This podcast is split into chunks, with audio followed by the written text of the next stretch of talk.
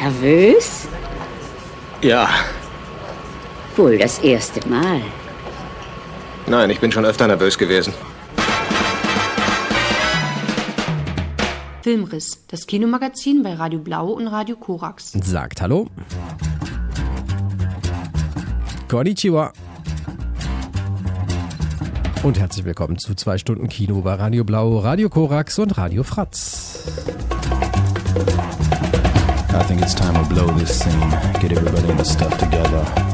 Okay, three, two, one, let's jam. Und wo ihr uns sonst irgendwie so hört, äh, könnt uns ja mal sagen, wo ihr uns so hört und ob ihr uns hört. Das äh, ist immer schön auf jeden Fall zu hören, dass man auch gehört wird. Und äh, bevor ich mich noch mehr verstricke hier, sage ich Hallo Flo. Hallo Lars.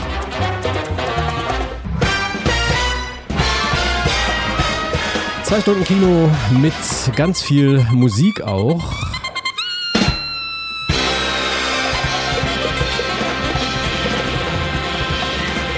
Und die kündigt sich schon an im Hintergrund.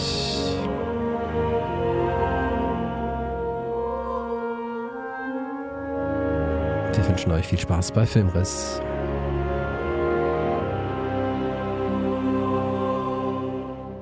Heute ist ein Telegramm vom Hauptquartier angekommen. Hauptquartier? Was ist es? Nun, das ist ein Gebäude, in dem sich meistens Generäle treffen und so. Aber das ist im Moment wohl nicht so wichtig. Ja, und wir sind damit hier angekommen. Filmstarts der Woche. Genau, und hören als erstes den Matthias. Der hat sich nämlich einen Dokumentarfilm angesehen, der ziemlich gut sein soll. Ich bin mal gespannt, was er so erzählt. Die unendliche Erinnerung. Hier ist der Matthias. Ohne Erinnerung wissen wir nicht, wer wir sind. Ohne Erinnerung gibt es keine Identität. Zwei der Zitate, die aber auch die Thesen von Maite Albertis neuen Dokumentarfilm Die unendliche Erinnerung sind. Maite Alberti ist eine chilenische Filmemacherin, die vor wenigen Jahren Oscar nominiert war für einen Dokumentarfilm mit viel Herz und viel Emotion, der ähm, ja, zum Thema hatte, dass ein Mann sich in ein Altersheim einschleusen lässt, um herauszufinden, ob die Mutter eines Klienten äh, ja, dort gut behandelt wird. Das war ein Film, der halt wirklich Emotionalität mit ernsthaftem Thema ähm, in Verbindung brachte und auch schon ein Thema angeschnitt, was der Kern dieses Dokumentarfilms auch sein wird, nämlich die Alzheimer respektive die Demenz an sich. Wir folgen in diesem Dokumentarfilm auf 85 Minuten äh, einem Paar namens Augusto Gongora und Paulina Urizia und beide sind in Chile wirklich bekannte Namen. Paulina ist eine bekannte Schauspielerin, die vier Jahre lang auch die Kulturministerin ihres Landes war, ähm, jetzt in erster Linie Filme- und Theaterschauspielerin wieder ist. Und vor allem Augusto Gongora ist eine Institution des Journalismus. Ähm, er hat Berichterstattungen getätigt über die im, während der Diktatur und auch vor allem danach. Er hatte seine eigene Sendung, die auf die Erinnerungskultur und die Wichtigkeit von Erinnerung hinweist. Möchte man nicht, dass sich die Geschichte eines Landes wiederholt. Und die Geschichte von Chile ist eine sehr komplizierte und auch blutige, denn von Mitte der 70er bis Anfang ähm, 1990 war es tatsächlich eine Terrordiktatur unter Pinochet, unter der viele Menschen gelitten, viele Menschen verschwunden und viele Menschen gestorben sind.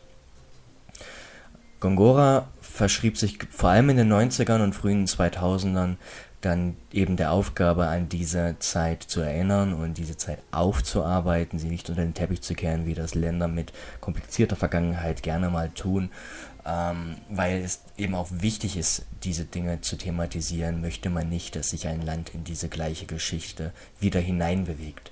Und so entwehrt es nicht einer gewissen Tragik und Ironie, dass ausgerechnet dieser Kreuzritter für die Erinnerung eines Landes und für die Erinnerung als Thema äh, an Alzheimer erkrankt. Alzheimer ist eine neurodegenerative Krankheit, bei der sich die, ja, viele Nerven nach und nach äh, verabschieden, ähm, absterben und nicht nur die Erinnerungen an das eigene Leben abhanden kommen, sondern vor allem auch damit einhergehend die eigene Persönlichkeit zunehmend, äh, ja, man kann fast sagen, sich auflöst. Und es ist eine Einbahnstraße als Krankheit. Es gibt insgesamt 50 verschiedene oder etwa 50 verschiedene Varianten einer Demenz. Alzheimer ist die häufigste. Ähm, die aber allesamt gemein haben, dass sie nicht reversibel sind und dass die Medizin noch nicht in der Lage ist, sie wirklich äh, aufzuhalten und wieder ausheilen zu lassen. Es ist also ähm, ja die, eine Frage des Zeitfensters, in der sie sich fortentwickelt und der Art und Weise, wie sie sich entwickelt. Und eine potenzielle Variante zeigt uns eben Maite Alberdi in der Geschichte dieses Paares Augusto und Paulina. Paulina hat sich ähm, vorgenommen oder der Sache angenommen, Augusto zu Hause zu betreuen. Ähm, wir wissen nicht genau, also es wird nicht genau gesagt, wann dieser Film einsetzt. Ähm, es war wohl vor ca. 8, 9 Jahren, dass die Krankheit diagnostiziert wurde, also aus heutigem Stand, Anfang 2024. Ähm, und sie hat sich entschieden, Augusto nicht äh, irgendwie in die Pflege eines, eines Pflegeheims zu übergeben, sondern ihn tatsächlich zu Hause äh, zu betreuen, selbst zu betreuen, was ein Riesen, so viel sei für alle Leute, die das, die Angehörige zu Hause haben, wissen, was das für ein Kraftakt ist. Ähm, und dabei wird sie eben von Maite Albertis Kamera begleitet, wobei sie hin und wieder, weil dann auf einmal Corona-Pandemie war, auch auf ja, ein Heimsetting quasi umstellen musste, nämlich auf Skype und Handy ähm, Varianten quasi oder Laptop-Kamera-Varianten, die das Bild manchmal ein bisschen unscharf machen lassen, aber die Situation noch umso emotionaler und nahbarer und authentischer darstellen. Was wir hier haben, ist im Endeffekt eine Chronik einer Liebe, die vor immer größere Prüfungen gestellt wird. Wir blicken manchmal zurück in die Zeiten davor mit Archivaufnahmen quasi, mit Videoaufnahmen von den beiden aus glücklicheren Tagen und das wird halt ähm, ohne Voice-Over-Kommentar einfach direkt kontrastiert mit der aktuellen Situation, die sich dann auch fortschreitend weiterentwickelt ähm, in die ja, negative Richtung. Am Anfang des Films haben wir halt noch Konversationen zwischen den beiden, wo man sich denkt, ja, da ist ja gar nicht so viel im Argen und das nimmt dann natürlich zunehmend ab. Und das ist dann äh, sehr tragisch zu beobachten, wie Augusto nach und nach nicht mehr genau klar artikulieren und einordnen kann, warum manche Dinge geschehen, warum ihm manche Dinge geschehen, wer er eigentlich ist. Aber auch, und das ist besonders tragisch für Pauli in vielen Situationen, ähm, wer diese Person ist, die ihm da gegenüber sitzt und mit weinenden Augen eben ansieht. Wobei man ja als mit einer Demenz auch Emotionen nicht mehr ganz so verarbeiten kann und nicht mehr genau weiß, warum also wahrnimmt, dass eine Person gegenüber halt weint und warum das so ist. Also die Empathiefähigkeit leidet ein Stück weit, ähm, was dann natürlich für Angehörige besonders hart ist. Wir haben dann halt äh, Pauli, die versucht dagegen anzukämpfen, die versucht ihrem äh, ihr entgegen besserem Wissens äh, versucht, Augusto ins äh, Alltagsleben einzubeziehen, damit er eine gute Zeit hat, auch wenn er das zehn Minuten später gefühlt wieder vergessen hat. Oder ihm eben auch die Versprechen abbringt, sich morgen bitte an sie zu erinnern und ähm, ähm, ihm quasi, was man vielleicht eigentlich nicht machen sollte, vorwirft, ähm, dass sie einen schweren Tag hatte, weil er sich die ersten acht Stunden des Tages nach dem Aufstehen nicht daran erinnern konnte, wer sie eigentlich ist und die ganze Zeit ähm, Diskussionen vom Zaun gebrochen hat, äh, was denn da gerade vor sich geht. Die Person kann nichts dafür und Pauli hat offensichtlich eine harte Zeit, das zu verarbeiten und zu verinnerlichen, was nachvollziehbar ist. Denn da sitzt gegenüber die große, große Liebe ihres Lebens und löst sich vor ihren Augen auf und stellt immer mehr in Frage, wer er ist und wer ihre Liebe eigentlich war. Und hin und wieder kommen dann noch diese emotionalen Momente durch, wo er nicht weiß genau, wer da gegenüber sitzt, aber dass er diese Person sehr liebt und äh, eine Verbindung zu ihr hat. Es ist ein emotional starker Film, der auf 85 Minuten, das ist nicht viel, aber er macht viel mit diesen 85 Minuten. Und er ist dann für einen Zuschauer auch äh, voll und ausreichend. Und er vermittelt ein Bild einer Krankheit, die durchaus mehr Aufmerksamkeit verdient. Und vor allem aber auch ein Bild einer Liebe, die, ähm, die ich mir wünsche für mich selbst irgendwann oder die ich jedem wünsche, halt minus der, äh, des tragischen Ausgangs. Von daher ist es ein Film, den ich jedem wirklich an den Her an, ans Herz legen kann. Es ist nicht immer ein einfacher Film, wenn man quasi wie eine wie ein Voyeur in dieser sehr intimen Situation manchmal beiwohnt. Ähm, aber halt ein Voyeur, der eingeladen wurde, von daher ist es irgendwie in Ordnung, aber halt auch irgendwie seltsam und ähm, ans Herz gehend. Und deswegen kein einfacher Dokumentarfilm in vielen Situationen, aber ein, den ich auf jeden Fall empfehlen kann, ob seines Themas, aber auch seiner Machart, seiner direkten Art und Weise, wie er ans Herz der Zuschauer geht und ins ja, Bewusstsein für Erinnerungen, aber auch für Emotionen und die Liebe.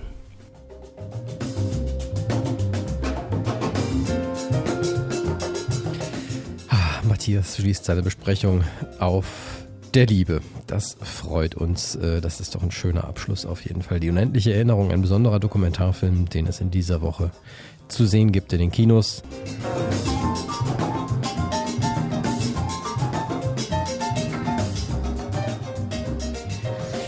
Ja, Taika Waititi hat einen großen Platz in unserem Herzen. Viel Liebe auf jeden Fall von unserer Seite, denke ich mal, da spreche ich für uns alle, ähm, für den schrägen ähm, Neuseeländer, der ja vor vielen Jahren mit seinem äh, Kumpel ähm, Jermaine Clements das Duo Flight of the Concords ins Leben rief und eine Mockumentary inszenierte, eine Serie, in der er den äh, ja, Aufstieg und Fall dieser Band nachzeichnete. Sehr witzig auf jeden Fall und hat auch schon den Humor von Taika Waititi und Jermaine Clement so hervorgelegt, quasi ein sehr trockener Humor ähm, sehr selbstironischer in jedem Fall. Und dann brachte er im Folgenden, weil das einfach so gut funktioniert hatte und äh, so viel Anklang gefunden hatte, ähm, mit wunderbaren Filmen wie äh, ja, Fünf Zimmer Küche Sarg, What We Do in the Shadows, ähm, dieser wunderbaren Mockumentary über das Leben, das geheime Leben der Vampire.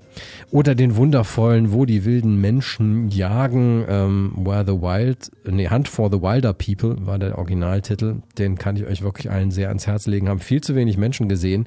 Das ist wirklich ein toller Film. Unbedingt mal anschauen.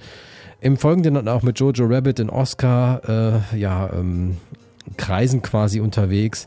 Wellington Paranormal, eine wundervolle Fernsehserie gemacht, weil die da zurück zum Fernsehen quasi. Schöner, trockener, schwarzer Humor, der auch so ein bisschen in die Richtung von What We Do in the Shadows ging, der dann, die dann ja auch als Serie inszeniert wurde, nochmal irgendwie ähm, als Serie fortgesetzt wurde. Aber zwischenzeitlich ähm, hat er dann ja auch äh, ja, großes Kino gemacht, ne? Lieber Flo. Ja, durfte zwei Torfilme machen. Ja, die äh, unterschiedlich ankamen, sag ich mal. er hat, äh, würde ich mal so sagen, ähm, klar, wir haben natürlich schon Guardians of the Galaxy gehabt, ne, aber er hat so Humor und Selbstironie eigentlich ins Superhelden-Genre eingeführt, möchte man mal so sagen.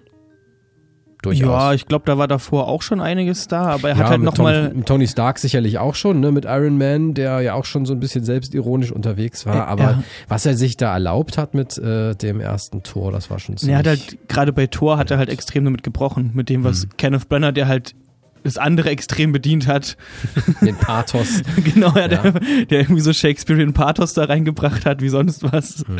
Hat äh, Taika Waititi einfach gesagt, lass mal die andere Richtung auf elf drehen und gucken, was passiert. Mhm. Äh, was, äh, ich glaube, je nachdem, wann man es gesehen hat oder sowas, eventuell auch unterschiedlich ankam. Ich kann mich auch daran erinnern, dass ich beim ersten Mal gucken erstmal enttäuscht war. Also den ersten Tor fand ich schon echt wahnsinnig gut, weil der so so so so dreist war irgendwie in diesem Big Budget ähm, äh, Milieu quasi einfach sowas hinzusetzen. Fand ich schon ziemlich bemerkenswert. Ähm, beim zweiten hast du schon gesagt, scheiden sich dann die Geister, sicherlich nicht äh, vollendet und gelungen. Ähm, aber er ist da, er ist eine große Hommage auf jeden Fall auch ans äh, Metal, ans Hair Metal Genre. Ähm, ja, und wie erholt man sich äh, von so einem großen Ding quasi, äh, von so einer Welle von äh, Blockbustern? Man kehrt zurück nach Hause und dreht einen kleinen Film. Ähm, so geschehen bei Next Goal Wins. Und damit sind wir beim Filmstart in dieser Woche. Und wir sind bei Lisa. Hallo, liebe Lisa. Dachtest du schon, du kommst gar nicht mehr dran, wa? Wir könnten dich hören, wenn wir dich hören könnten. Moment, Sekunde, jetzt. Bitte nochmal. Test, Test. Ah, da bist du. Hallo. Hallo. Schön, dass du da bist. Ähm, lass uns reden über Next Goal Wins, äh, ein Film, bei dem er ja tatsächlich ähm, dieses Mal eine Mini-Rolle hat. So, er ist ja auch durchaus als Schauspieler immer mal wieder unterwegs und ähm, ja eine wahre Geschichte behandelt. Genau. Also erstmal finde ich, sollte man gleich sagen, ähm, dass Taika Waititi sich mit so ein bisschen auf seine, seine Roots zurückbesinnt, meiner Meinung nach. Und zwar darauf, dass er sehr viel Komik aus Lisa, wir verstehen dich überhaupt gar nicht, leider. Kannst du mal gucken, ob du vielleicht irgendwas an deiner Internetverbindung machen kannst? Und äh, ich würde einfach mal Flo kurz die, die, äh, die Einführung okay. geben hier. Ja, versuchen wir es mal. Es ist ganz, ganz, ganz schlimm. Klingt nicht gut. Der große Roboter ist da. Ja. genau, Taika Waititi geht zurück zu mehr seinen Anfängen. Er ist, er ist eine kleine Komödie. Wir befinden uns auf American Samoa. Ähm, mit der schlechtesten, äh, laut FIFA-Weltranglisten, der schlechtesten Fußballmannschaft der Welt. Und wir kriegen äh, direkt zu Anfang mit, wie sie, ich glaube, es waren 31 zu 0 auf den Sack bekommen von Australien in der Qualifikation für die Weltmeisterschaft 2002 war es, glaube ich, wenn mich nicht alles täuscht. Und äh, obwohl sie eigentlich sehr große Fans von Fußball sind, äh, wird es leider irgendwie nicht besser. Es dauert einfach. Und äh, dann springen wir, glaube ich, nach 2010 oder 11 und äh, von der amerikanischen Fußball äh, Association oder was auch immer das da ist, kriegen sie dann einen Trainer geschickt in Form von Michael, einem alkoholsüchtigen Michael Fassbender. Ja, genau. Thomas Rongen, Rongen ist ein Holländer tatsächlich, der hier mit blonden Haaren unterwegs ist. Ähm, Michael Fassbender wird quasi ja, strafversetzt eigentlich mehr Den oder weniger. Zugegebenermaßen auch nicht direkt auf den ersten Blick erkannt habe. Das stimmt. Ich habe, es ist, das kann ich ja jetzt kurz nochmal die, die, meine Geschichte erzählen. Ich hatte am Abend vorher uh, The Killer gesehen. Und ich habe echt auch eine Weile gebraucht, bis ich ihn erkannt habe. Dabei hatte ich ihn gerade erst am Abend vorher gesehen. Aber, Aber glaub, es ist immer eine vollkommen andere Rolle. Ja, man ist es ja. nicht gewohnt, einen Michael Fassbender mit in Anführungsstrichen so viel Bart im Gesicht zu sehen, hatte ich so das Gefühl. Ja, und die blonden Haare. Ja, auch, blonde ne? Haare und ja. das war so, ich war wirklich, saß da und war irgendwann so, warte mal, ist das Michael Fassbender? Ja, wenn wir ihn halt vorher irgendwie, wie gesagt, in The Killer gesehen haben, wo er ja äh, so eine ähm, weiß ich nicht, Patrick Bateman-Version seiner selbst gespielt hat. Ja. Ne? Äh, und dann auch vorher irgendwie, auch schon bei, bei Shame oder so. Er war ja immer ziemlich geschniegelt und gestriegelt und äh, hier ihn halt mal so als abgehalfterten Fußballtrainer zu erleben, das ist dann schon auch eine ganz andere Nummer auf jeden Fall. Ja, er kommt also nach Amerika. Samoa ähm, ist äh, da nicht wirklich begeistert drüber, wie man sich vorstellen kann und mhm. hat sich auch seine eigene kleine Minibar mitgebracht, äh, so dass er auch nicht trocken läuft, ähm, um dann halt diesen Job irgendwie rumzukriegen, hinter sich zu kriegen. Und das Ziel ist, wie der Name schon sagt, des Films Next Goal Wins. Also es geht einfach darum, dass diese Band, dass diese Band, dass dieses, dass diese Mannschaft halt einfach mal ein, Tor schießt. Ähm, und äh, ja, er ist allerdings auf ziemlich verlorenem Posten, so wie man es schnell sieht eigentlich, ne? Ja. ich habe überlegt, wie kann man das jetzt irgendwie schön verpacken. Also er steht da und ich glaube, das Erste, was er macht, ist im Grunde tiefen Schluck nehmen und sich beherzt an die Stirn greifen weil die Menschen, die da Fußball spielen, jetzt, ähm, um es sehr nett zu sagen, nicht unbedingt mit Talent gesegnet sind. Ja, aber es ist schon eine illustre und bunte Truppe, ne, Lisa? Also ähm, man hat hier natürlich einige bekannte Gesichter auch aus diversen äh, äh, Taika Waititi-Filmen. Da haben wir Oscar äh, Keatley ähm, der den Tavita spielt hier, der eigentlich so die, die Hauptrolle spielt neben Michael Fassbender ähm, und sein Kontakt äh, dort ist quasi. Wir haben Taika Waititi als auch als, als Priester, der dann einen kleinen Auftritt hat. Und wir haben die tolle ähm, Jaya, äh, die in dieser Mannschaft mit dabei ist. Also wirklich, ja, eher eine unge ungewöhnliche Zusammensetzung in jedem Fall auch in dieser Mannschaft, oder? Auf jeden Fall. Äh, könnt ihr mich jetzt besser hören, bevor ich hier mhm. wieder los ein bisschen besser geht's. Mal gucken. Versuch's ah, mal. Ansonsten naja. unterbreche ich dich. okay, alles klar.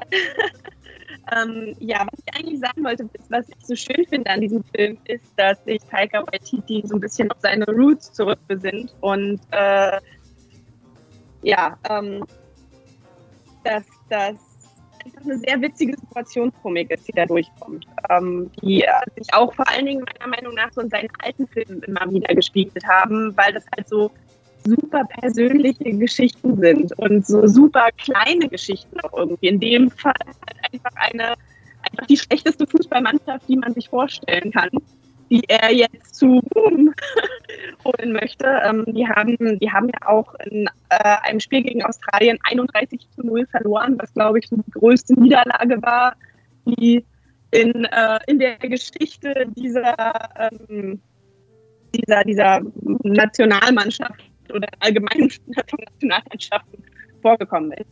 Äh, was aber so spannend ist, ist, dass sie alle eine ganz persönliche Geschichte haben, die auch gut aufgearbeitet wird, finde ich, in dem Film. Also vor allen Dingen, du hast ja schon angesprochen, Jaya ähm, ist äh, eine Parafine. Das ist die erste Transfrau, die überhaupt jemals in der Weltmeisterschaft äh, so ein Qualifizierungsspiel mitgespielt hat. Und ähm, sie, ist, äh, sie ist in der, ist in der Männernationalmannschaft. Und ich finde die Geschichte so schön, weil äh, die Assassine in ähm, American Samoa sind sehr anerkannte ähm, Menschen, die, ähm, die dort äh, auch hoch, hoch angesehen sind. Und Michael Fassbenders Charakter Thomas Wong kommt da einfach rein mit seiner ganzen Transphobie erstmal und muss sich erstmal irgendwie sortieren, dass da jetzt eine Frau vor ihm steht, die in dieser Nationalmannschaft mitspielen möchte. Er ähm, es gibt auch echt einige Momente, die mich schwer haben schlucken lassen. Also äh, das ist auch so das, was ich an diesem Film bewundernswert fand, dass er sehr viel Komik hatte und ist das Lachen trotzdem auch teilweise am Hals stecken geblieben, weil dieser Thomas Wong, also dieser Charakter, den Michael Fassbender spielt, der ist halt auch einfach unfassbar unsympathisch. Erstmal. Also der hat eine, der hat so einen Transformationsprozess innerhalb des Films ähm, und äh, ja, es geht letztendlich nicht darum, dass er diese Mannschaft besser macht, sondern dass die Mannschaft ihn vielleicht auch ein bisschen besser macht. Und das wird vor allen Dingen in dieser Beziehung zu Jaya äh, sehr, sehr gut dargestellt, die er dann ihr aufbaut auch und ähm, die ihn das auch verändert und irgendwie zu einem toleranteren und besseren Menschen an irgendeinem Punkt auch einfach macht. Äh, nicht nur sie, auch die anderen alle, aber der Fokus liegt schon sehr stark auf der Beziehung zwischen den beiden. Und das ähm, fand ich sehr, sehr schön herausgestellt. Und ich musste einfach auch echt, ich musste viel lachen. Es ist ein, es ist ein Film, der mir von Grund auf auch einfach Spaß gemacht hat, weil er so mhm. viel, weil er so, so viel Liebe in sich hatte. Ja. Ähm, damit äh, haben wir auf jeden Fall schon mal von deiner Seite ein Fazit, denke ich mal, und äh, wollen dann auch nicht zu viel irgendwie unseren Hörern und Hörerinnen zumuten, tatsächlich, weil die Verbindung immer noch ziemlich bescheiden ist. Aber äh, wir haben dich, glaube ich, halbwegs verstehen können. Ähm, und ich komme eher so mal vielleicht zu meinen Problemen, die ich so ein bisschen mit dem Film habe. Also ich bin, wie gesagt, echt ein großer Taika Waititi-Fan, auch wenn es viel irgendwie an Haue und Häme gab, äh, was, was halt sowohl den letzten Tor anbetrifft, als auch halt eben was Jojo Rabbit anbetrifft, der ja auch nicht so alle jeden Nerv getroffen hat. Ähm, aber ich mag beide sehr gerne und ich mag ihn sehr gerne. Ich mag seinen Humor eigentlich sehr gerne. Bei Next Go Wins kommt das aber wirklich für mich irgendwie nicht zusammen. Also tatsächlich ist es so, dass er äh, hier ernsthafte Themen anspricht und das macht er auch gut, finde ich. Die F Figur der Jaya ist super, also es ist äh, auf jeden Fall die beste Repräsentation ähm, in irgendeiner Form, die wir, die wir bisher hatten, auch gerade in so einem großen Unterhaltungsfilm. Das fand ich wirklich toll. Ähm, aber was für mich halt irgendwie nicht zusammengeht, ist zum einen sind die ernsthaften Momente und die komischen Momente. Und für mich funktioniert auch die Komik nicht wirklich gut, weil sie halt so die typische Waika Taika Waititi Komik halt ist, also das übliche dieser trockene Humor, der dann auch ausgereizt wird ohne Ende, ähm, der ähm, für mich echt nicht gezündet hat. So. Und das ist dann eher unangenehm, wenn man im Kinosessel sitzt und, und ähm, ja, das nicht funktioniert und es halt wirklich so ein Stück weit wehtut. Also mir ging es halt wirklich so und ich habe ihn echt lieben und mögen wollen. Ich behaupte deshalb auch ein bisschen Absicht von ihm, weil sein Humor, finde ich, geht schon immer in Richtung auch, dass es immer an der Grenze zum Fremdscham ist oder sowas oder bewusst auch fremdschämig und unangenehm teilweise sein kann. Aber nachdem, hier funktioniert's so, halt nicht. Das, weiß das ich nicht, da halt würde ich so nicht Ding. sagen. Ich finde, also es hat bei dir nicht funktioniert, lieber Lars. Naja, aber wenn man sich die amerikanischen Kritiken anguckt ja, mit 44 von 100 in der Metascore, scheint es auch bei anderen nicht funktioniert zu ja, haben. Ich weiß nicht, ich glaube, ich, ähm, ich glaube, da werden wir eventuell nachher nochmal drauf zurückkommen, ja. dass ich zwischen dir und Lisa stehe, mm, was Meinung zu Film diese Woche angeht. Ja, ja. ähm, also für mich hat auch nicht alles 100% funktioniert. Ich fand es auch ich fand es vor allen Dingen einfach sehr charmant und schön. Das, das hat bei mir irgendwie gezündet. Diese, ja, der ist der, der Charme hat bei mir super funktioniert.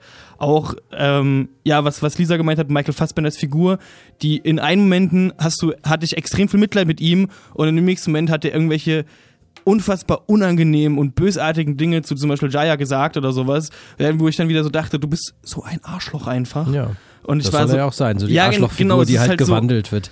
Das ist aber erzählerisch natürlich nichts wirklich Nee, Spannendes. was Neues oder sowas ist das natürlich nicht, aber ich glaube trotzdem, dass es halt, dass für mich hat das trotzdem das nicht zu einem schlechten Film oder sowas gemacht, sondern es ist halt so, es ist ein relativ klassischer Underdog-Sportfilm, behaupte ich einfach, mit einer Prise Taika Waititi drauf. Und das ist dann halt so, dass entweder man kommt dann damit klar, wie er da halt seinen Humor einstreut und mag das vielleicht auch oder, ne?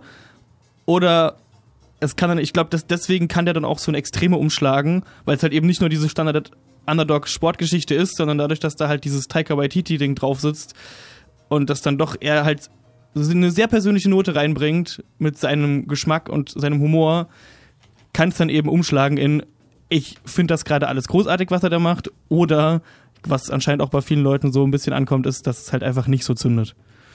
Ich gönne ihm das äh, aus tiefstem Herzen und äh, habe alle Liebe der Welt irgendwie für, für Taika Waititi und für das, was er macht quasi. Dass er, das, was er gerade halt eben auch im großen Stil in Blockbustern macht, äh, das ist äh, absolut, absolut ehrenhaft. Ähm, und ich gönne vor allen Dingen ihm und auch dem ganzen Team und äh, seinen, seinen, seinen Homies, mit denen er da ja auf jeden Fall auch nochmal zusammengearbeitet hat. Das sieht man dann ja auch Richtung Abspann und so, wie, wie viel Spaß die einfach dabei hatten, ja. Und allen Spaß der Welt in jedem Fall. Für mich funktioniert es als Film halt einfach nicht so richtig gut. Ähm, und da, ja, es ist äh, so ein Zwischenprojekt gewesen. Ähm, keine Ahnung, ob es irgendwie auch aus der Pandemie heraus entstanden ist. Es ist so ein bisschen Erholung gewesen nach äh, Thor, Love and Thunder. Aber wenn ich hier so in seine Liste sehe der Filme, die er quasi auf seiner, äh, die er plant, dann habe ich hier insgesamt sechs Einträge in der IMDb. Ähm, da ist der Star Wars-Film auch mit dabei. Unter anderem, er wird Clara and the Sun beispielsweise verfilmen. Äh, das ist ja ein Roman von äh, Kazuo Ishiguro, der ganz toll ist, auch ein Science-Fiction-Film. Ähm, und also es ist wirklich eine Menge, was er so auf dem Roster hat. Time Bandits soll es als Fernsehserie halt irgendwie neu geben. The Inkal, ja, also ähm, der Möbius-Comic wird verfilmt hier. Also es ist, glaube ich, einfach zu viel, um sich wirklich komplett drauf zu konzentrieren und Next Go Wins für mich zumindest für einen, zu einem runden Film zu machen. Das fand ich halt so ein bisschen schade. Aber Lisa darf durchaus hier nochmal versuchen, das letzte Wort zu haben in dieser Runde. Ich weiß gerade nicht. Lisa ist schon wieder raus. Achso, Lisa, Lisa versucht gerade neue Dinge. Ich hoffe, sie kommt gleich wieder zurück. Dann kann Sie sie, sucht sich ein neues Internet. Ähm, Ja. Jasmin, möchtest du was sagen? Ich hätte eine Frage tatsächlich. Ah. Ja. Ähm, habt einer von euch die Dokumentation gesehen, auf der das basiert? Weil es ja die Geschichte ist äh, halt durch eine Dokumenta Sportdokumentation äh, aus 2014 ähm, bekannt geworden, woraufhin Taika Waititi halt die Rechte gekauft hat, weil es so eine Pacific Islander Geschichte ist. Aber ähm, genau, wenn, wenn ihr den Vergleich nicht ziehen könnt, dann ähm, Nee, da, da fehlt uns was. viele- Nee. aber dann Hinweis, gute Sportdokumentation, wenn man sich äh, für das Thema interessiert, aber gerade von dem Humorigen ähm, abgeschreckt war, weil die äh, Figuren kommen halt äh, eben als sie selber da auch alle vor und man kriegt auf jeden Fall ein nuanciertes Bild von den Leuten, wenn man die Dokumentation sieht. Das ist einer der guten Sportdokus. Okay, Ja, das, ich nehmen als, das nehmen wir noch als Empfehlung auf jeden Fall mit raus. Ich Hm? würde noch kurz einwerfen, die echten Leute werden auch, ähm, wie üblich bei solchen Sachen, auch am Ende nochmal eingeblendet. Also man sieht auch nochmal, wer die alle sind. Und äh, ich habe von der Doku mitbekommen, als ich äh, kurz was um den Film rum gelesen habe, habe ich gesehen, dass es da äh, zeitnah um das Ereignis, also was dann da passiert, 2011, glaube ich, war das ja, gab es eben diese Doku. Kann man vielleicht noch mitnehmen dann. Mhm. Das Drehbuch hat äh, Taika Waititi übrigens zusammen geschrieben mit Ian Morris, ähm, mit dem er auch äh, die kommende Time Bandit Serie vorbereitet und auch schon bei What We Do in the Shadows zusammengearbeitet hat, der allerdings vor allen Dingen The In-Betweeners ins Leben gerufen hat und das ist eine ganz tolle, sehr empfehlenswerte Serie über eine Gruppe von heranwachsenden, pubertierenden Jungs, ähm, die äh, ja sich auch nicht zu schade sind, sich hier wirklich zum Brot zu machen. Äh, Lisa, du kannst es nochmal versuchen mit dem abschließenden Wort, um hier vielleicht versöhnlich rauszugehen aus dieser Runde. Ähm, hört ihr mich jetzt? besser? Yeah! Yay! Live okay, and direct. Ich bin, bin jetzt übers Handy gegangen. Nice. Du hast uns zugehört und du kannst nochmal kurz dein, dein, dein Verdikt hier abgeben.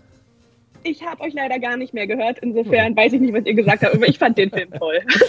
Das ist doch schön. Das nehmen wir raus auf jeden Fall. Ähm, wir haben, glaube ich, ja, einen halbwegs halbwegs versöhnlichen Abschluss gefunden hier. Für mich war es absolut nichts und ich mag ihn halt wirklich gerne. Ich freue mich auf die nächsten ähm, Projekte von ihm. Ähm, aber äh, wie Flo schon gesagt hat, es ist halt schon, es ist halt eine klassische Sport-Underdog-Doku quasi Mhm. äh, mit Taika Waititi-Humor äh, garniert und ähm, ja, hm. Ja. Ja. Ich finde auch, kann man machen.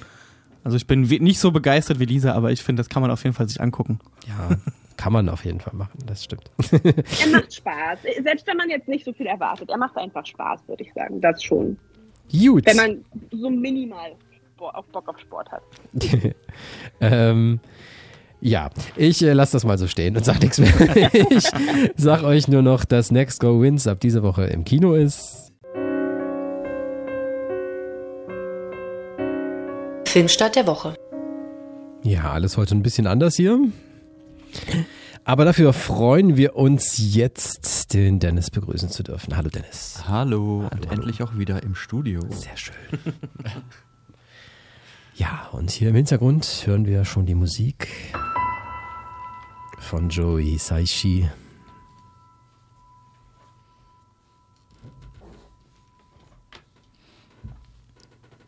Und das ist die Musik seines, äh, ja, des neuesten Films, vielleicht auch des letzten Films. Eine Regielegende, eine japanischen, ähm, Hayao Miyazaki. Ähm, ja, ich glaube, viel müssen wir gar nicht dazu sagen.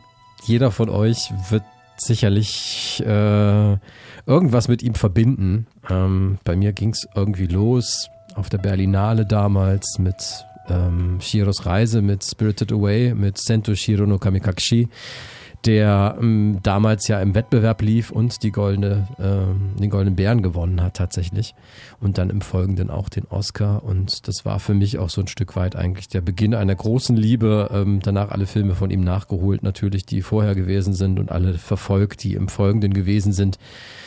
Und ähm, ja, Miyazaki ist, ist einzigartig in jedem Fall, ähm, auch wenn es immer mal wieder alle paar Jahre halt irgendwie jemanden gibt, der angeblich äh, seine Nachfolge antreten wird, ähm, wird uns, glaube ich, wirklich viel fehlen, so wenn er nicht mehr da ist. So ist jetzt äh, gestern 83 geworden, arbeitet schon wieder an einem neuen Film, aber Mhm. ob wir diesen dann noch erleben werden in, zu seiner Lebzeit quasi, das ist ja, steht in den Sternen.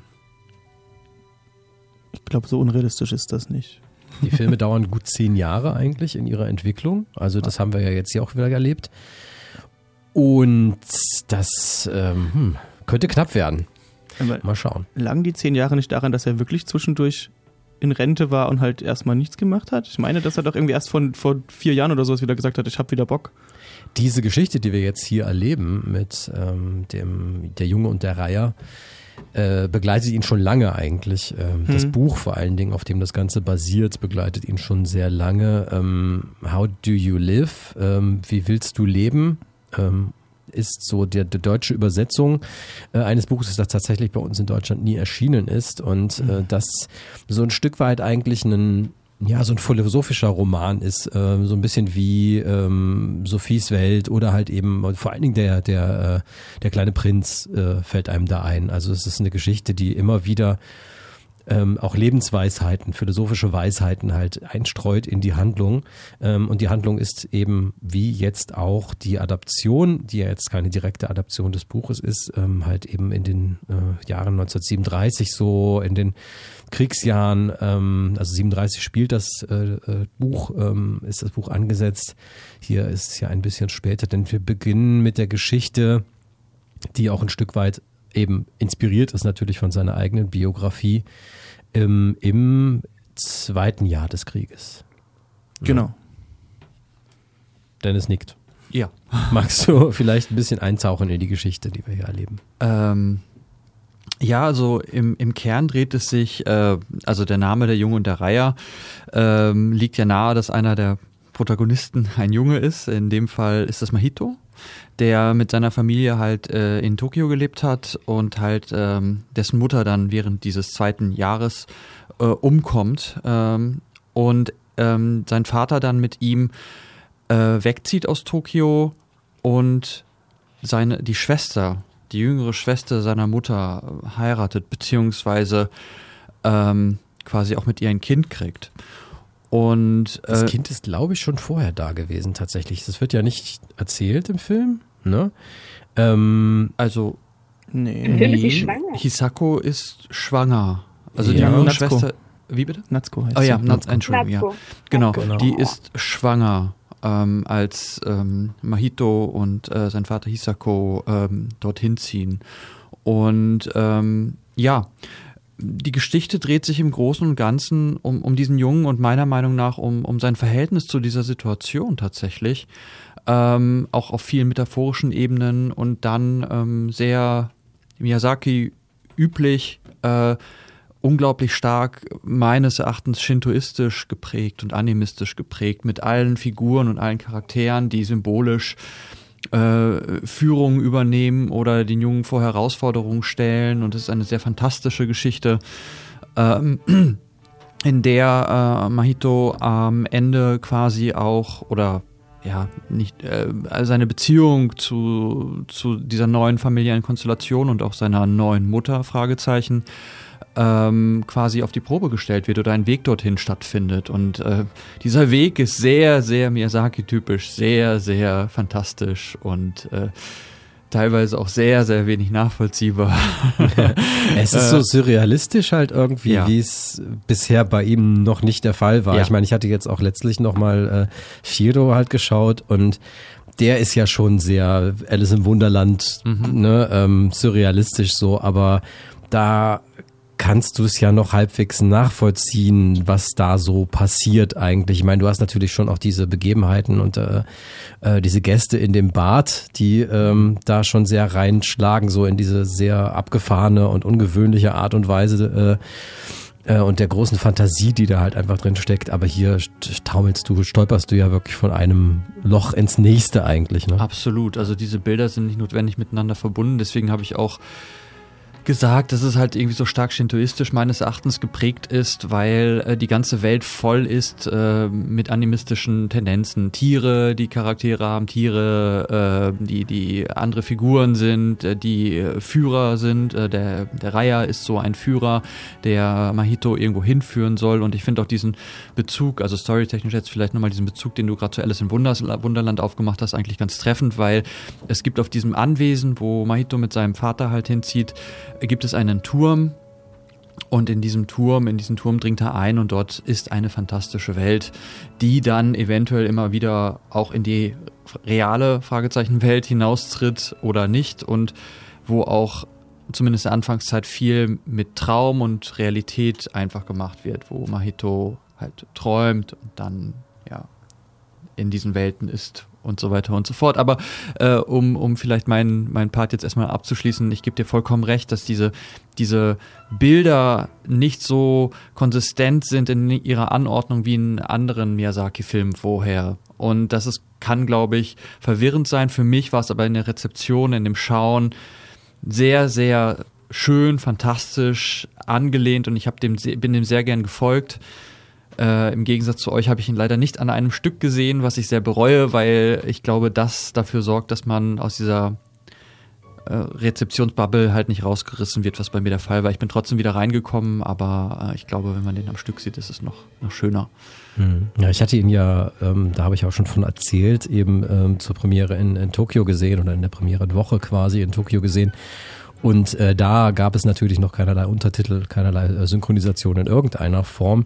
Und so habe ich ähm, die Geschichte im Grunde quasi auch dann nur in Teilen verstanden. Also so, ja, 50 Prozent würde ich ungefähr sagen. Aber ich habe ihn jetzt ja nochmal gesehen gestern und ähm, dann ja auch quasi die Dinge verstanden, die vorher mir verborgen geblieben sind und muss sagen, es kommt mir eigentlich wirklich nicht so richtig vor, als hätte ich den Film nicht verstanden beim ersten Mal, weil Miyazaki die große Kunst des Show Don't Tell äh, meisterhaft beherrscht, wie ich finde. Also er erzählt einfach auch sehr, sehr viel über die Bilder, über die Atmosphäre, über die Handlung ähm, und die Dinge, die da gesprochen werden, quasi, die sind ähm, ja, die erschließen sich halt auch auf andere Art und Weise und auf anderen Wege, finde ich. Äh, denn ähm, der äh, junge Mahito, der zwölf Jahre äh, alt ist, äh, wird halt eben da hineingezogen in diese Welt, eben auf der Suche oder ja, mit dem, mit dem, mit dem Locken eigentlich des, des Reihers, dass seine Mutter noch am Leben ist. Ähm, und so entwickelt sich halt dann, ja,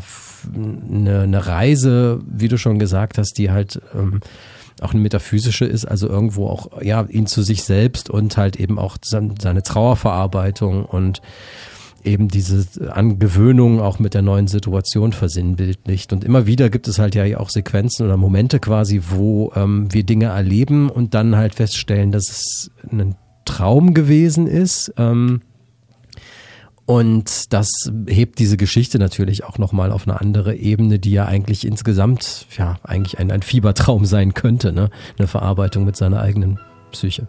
Ja, absolut. Ja. ja.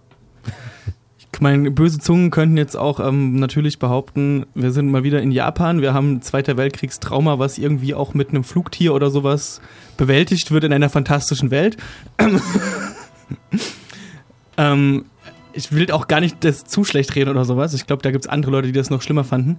Äh, mein, ich fand das auch alles sehr fantastisch und das hat sehr viel Spaß gemacht. Für mich persönlich war es dann, glaube ich, doch zum Teil zu viel Best-of. Das ist für mich teilweise Versatzstücke. Ich habe jetzt auch von anderen Leuten mitbekommen, für die hat das super funktioniert, dass es mehr oder weniger teilweise ein Best-of Ghibli oder Miyazaki war, weil halt wirklich viele Versatzstücke drin sind, die man aus früheren Filmen von ihm zum Teil kennt und er halt Sachen wie ein Mixer wirft und halt zusammenschmeißt nochmal. Das hat für mich halt jetzt persönlich nicht so ganz gezogen. Und ich fand auch den Part bis hier Richtung Fantastik gehen, hat sich für mich dann auch irgendwie ein bisschen gezogen, weil es dann doch relativ viel am Anfang noch gibt, wo einfach nur Mahito auf diesem Landhaus ist und da irgendwie gefühlt im Garten rumrennt und diesen Reiher anguckt. Aber äh, im Großen und Ganzen fand ich es trotzdem sehr, sehr schön, das alles anzugucken und vor allen Dingen halt auf einer großen Leinwand zu sehen. Hm. Ja, aber das ist tatsächlich das, ähm, was den Film dann natürlich mit den bekannten Motiven, die äh, darin auch verwendet sind, die halt typisch Miyazaki sind, die halt äh, Ghibli-typisch sind in jedem Fall, aber dann doch auch irgendwie wieder von den anderen Filmen abhebt und so einzigartig macht, finde ich, dass er halt eben sich die Zeit nimmt, Trauer zu zeigen und Trauer zu verarbeiten. Die Verzweiflung äh, in den ruhigen Momenten halt eben auch zeigt, ähm, die Mahito empfindet, wenn er eben alleine ist. Und er erzählt im Gesamten, ähm, auch in dem Verlauf dieser Geschichte und in diese Welt, in die er dann eben eintaucht, ähm, natürlich kann man jetzt hier wieder sagen, er ja, ein kleiner Junge, der halt eben in eine Fantasiewelt ab äh, reinstolpert, das hatten wir ja irgendwie doch schon mal. Ähm, aber diese Welt, in die er dann kommt, ist halt eine höchst dysfunktionale und eine höchst ähm, düstere abgründige. Also ständig will ihm, ihm, ihm halt wirklich jemand hier an, an, ans Messer so ne und an, an, an sein Leib quasi. Ähm, also das ist schon echt eine sehr sehr bedrohliche, eine so bedrohliche, dass ich den Film tatsächlich auch vorerst äh, nicht mit meinen Kindern sehen werde, weil äh, die das auch gar nicht unbedingt wollen nach dem, was sie wissen und gesehen haben. Ähm, und einen Film, der definitiv äh, auch eher sich an Erwachsene richtet. Absolut. Absolut, das habe ich auch gedacht. Äh, das war definitiv ein Film, der sehr erwachsen war. Sehr erwachsen war. Und auch das, was du mit der Ruhe angesprochen hast, ich glaube, äh, Florian hatte das vorab schon mal geschrieben, dass das ein sehr ruhiger Film ist und das äh, sehe ich genauso und das überlagert sich auch mit dem, was du gerade gesagt hast, dass er sich Zeit nimmt. Dass er sich Zeit nimmt für den menschlichen Charakter, für Mahito, seine Trauer in der realen Welt und ähm, sehr meditativ und man bleibt in diesen Bildern hängen, man muss gar nicht in dieses Fantastische hin, reinkommen in diesen Momenten und dann kommt das später quasi noch dazu. Ähm, ja, und ich war auch absolut der Meinung, dass das ein sehr erwachsener Film ist. Also ich würde mich auch schwer tun, den mit Kindern zu gucken, allein schon, weil ich nicht wüsste, wie ich gewisse Dinge erklären sollte. Äh, und da sind wir wieder bei dem Punkt, den du auch vorhin schon angesprochen hast, dass äh, Miyazaki einfach mit dem Show Hotel Prinzip arbeitet und einfach diese Gefühle erzeugt und das ist ja der Sinn der Sache und diese Gefühle möchte ich Kindern, glaube ich, in der Form da würde ich, glaube ich, andere Filme wählen von Miyazaki, Mhm. um den Kindern, die Kinder in eine Gefühlswelt zu führen. Ja. Lisa, wie ging es dir? Ähm, du hast auch nicht so richtig den Zugang gefunden, oder? Äh, ja, ich glaube, ich fand von der Gruppe hier den Film mit am schlechtesten. Ähm, das heißt aber nicht, dass er schlecht ist. Also das, das will ich auch gleich dazu sagen. Ähm, ich fand es gerade sehr schön, äh, was Dennis gesagt hat zu dieser Gefühlswelt. Bei mir hat leider das mit den Gefühlen überhaupt nicht gezündet. Ich habe keinen Zugang zu den Charakteren gefunden. Sie sind alle für mich so ungreifbar und so unemotional geblieben, dass ich ähm, Schwierigkeiten hatte, mich darauf einzulassen an irgendeinem Punkt. Ähm, ich finde es auch sehr spannend, dass Flo den Anfang nicht so gern mochte, weil ich fand, das erste Drittel des Films war das stärkste Drittel. Ich fand, der Film hat also erstmal die Animation, als er seine Mutter verbrennt. Das, ähm, die verbrennt in einem Krankenhaus und äh, in dem sie arbeitet am Anfang des Films. Und es gibt diese Szene, wo er zu diesem Krankenhaus rennt und man weiß nicht genau, ob das jetzt wirklich passiert ist oder ob das ein Fiebertraum ist, dass er dahin rennt. Aber die Animation davon ist so unfassbar gut und alles, was dahin folgt, äh, darauf folgt, äh, wie sie zu diesem Landhaus ziehen, wie er auch am Anfang gar nicht redet, ähm, sehr selbstzerstörerisch agiert, äh, auch er, er ist nicht, er ist nicht, ich finde gar nicht, dass er abweisend zu seiner neuen Mutter ist, also seiner Stiefmutter, äh, sondern dass er eher so indifferent ist, weil er so traumatisiert ist, dass das schwierig ist zu verarbeiten. Und ich fand dieses erste Drittel, bis er in den Turm reingeht, unfassbar gut gemacht. Das hat, das hat mir ganz, ganz viel gegeben. Das hat mich auch sehr erinnert an den letzten Film von Miyazaki, äh, Wie der Wind sich hebt, den ich, äh, der auch komplett realistisch war und den ich auch unfassbar gut fand. Ähm, alles danach, also sobald er in diesen Turm geht, war für mich einfach nur noch, ja, also es ist ein Fiebertraum und das ist das Beste, was ich darüber sagen konnte.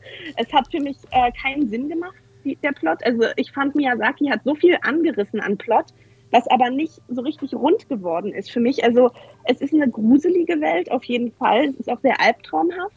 Und man hat häufig das Gefühl, dass er irgendwie Themen anreißt in dieser Welt, die dann aber nicht zu Ende gedacht werden. Also zum Beispiel trifft Mahito auf die Wara Wara Wara. Diese kleinen Geister, die äh, gefüttert werden müssen, um nach oben zu schweben und dort in die Welt der Lebenden zu gelangen. Ich glaube, sie sollten die Seelen von Menschen sein und die werden aber attackiert von Pelikanen ähm, und dann gefressen. Und das ist, das ist irgendwie ein so wichtiger Plot am Anfang und das ist dann an irgendeinem Punkt völlig egal. Und er kommt einfach immer wieder in so neue Situationen rein und hat selbst aber gar keine richtige Reaktion darauf. Und sobald er dann irgendwann am Ende des Films Reaktionen hat, also emotionale Reaktionen, fühlen sich für mich überhaupt nicht verdient an, weil er vorher keine, äh, es gab keinen Aufbau zu dieser Reaktion hin. Und das hat mich so gestört. Also vor allen Dingen in der Beziehung zu seiner Stiefmutter, zu Natsuko. Ähm, ich gebe jetzt noch ein bisschen was vom Plot preis. Er geht nicht nur in diese Traumwelt, äh, also in diesen Turm rein, um seine Mutter zu finden. Er geht auch da rein, weil seine Stiefmutter da reingegangen ist. Und er versucht, sie zurückzuholen. Ähm, beziehungsweise wahrscheinlich eher um seine Mutter wiederzufinden, aber gleichzeitig eben auch um seine Stiefmutter zu finden. Und äh, das ist so ein Prozess der Akzeptanz von ihr als neuer Person in seinem Leben. Aber gleichzeitig passiert da für mich emotional gar nichts bis zum Ende hin. Ich verstehe ihre Motivation auch so gut wie gar nicht. Ich finde, es ist viel zu wenig von ihr zu sehen, obwohl sie meiner Meinung nach ein sehr, sehr spannender Charakter ist, weil es ja darum geht, wie sie auch damit umgeht, dass da jetzt dieser naja, ihr Neffe letztendlich steht, den sie irgendwie als neuen Sohn haben soll. Sie versucht, also, dass sie auch in diesem Prozess ist, wo sie versucht, wie ihre Schwester zu sein. Zumindest ist das das, was ich da rein interpretiert habe und daran so ein bisschen zerbricht. Aber das wird nicht so richtig gut dargestellt. Und ähm, ja, es waren mir zu viele Sachen irgendwie angefangen und dann nicht zu Ende geführt, die sich am Ende nicht rund angefühlt haben. Also ich fand auch diesen Reiher ähm, sehr schwierig als Charakter, weil der ist irgendwie so ein bisschen lustig und gleichzeitig aber auch sehr egoistisch. Also der ist ja der Führer von Mahito, aber gleichzeitig auch nicht so wirklich sein Führer und der taucht einfach nur manchmal so in convenient moments auf äh, innerhalb dieser Traumwelt und dann verschwindet er plötzlich wieder ohne Erklärung und taucht dann irgendwo anders wieder auf. Und ja, also ich, äh, ich bin da nicht rangekommen und ich hatte auch so ein bisschen das Gefühl, dass, äh, dass Miyazaki so so sehr abgehoben ist von dem Standard, auf dem man bestimmte Themen noch verstehen kann. Und es geht letztendlich ja nur um Trauerverarbeitung. Das muss man nicht so verdammt kompliziert machen. Ich mag das nicht so gerne, wenn Filme, wenn Filme einem das Gefühl geben, dass man sie nicht verstehen kann, weil sie zu, äh, zu durcheinander sind. Und äh, das war in dem Film der Fall für mich. Und ich, hab, ich bin da leider überhaupt nicht rangekommen. Er sah unfassbar schön aus. Ich finde, mit ein bisschen weniger und angerissenen Thematiken hätte das für mich vielleicht besser funktioniert. Und ich glaube, für mich hätte der Film auch besser funktioniert, wenn wir gar nicht erst in diese Traumwelt gegangen wären, sondern dass eine Trauerverarbeitung auf einer realistischen Ebene gewesen wäre. Da war jetzt eine Menge drin, in ja. jedem Fall.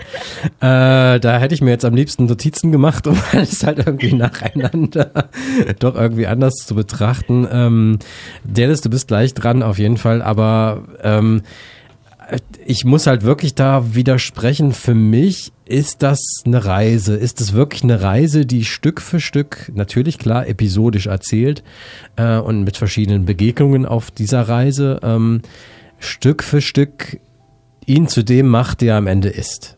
Ähm, und das ist für mich schon auf jeden Fall eine logische und organische ähm, Werdung in jedem Fall, Reise, die da erzählt wird. Und ähm, da kann ich also absolut nicht zustimmen. Äh, ich fand das schon, also wie ihr auch eben erlebt, wie die Pelikane sind, ähm, dass es halt eben immer ein Schwarz, also kein Schwarz und Weiß gibt, sondern halt viele Graustufen, ne? dass halt das eine immer das andere bedingt und so. Und dazu zählen sowohl diese Waka Waka, ne? also diese, diese äh, Wesen, diese Geisterwesen, als auch eben die vielen verschiedenen anderen Wesen und Menschen, äh, die er halt eben trifft auf diesem Weg.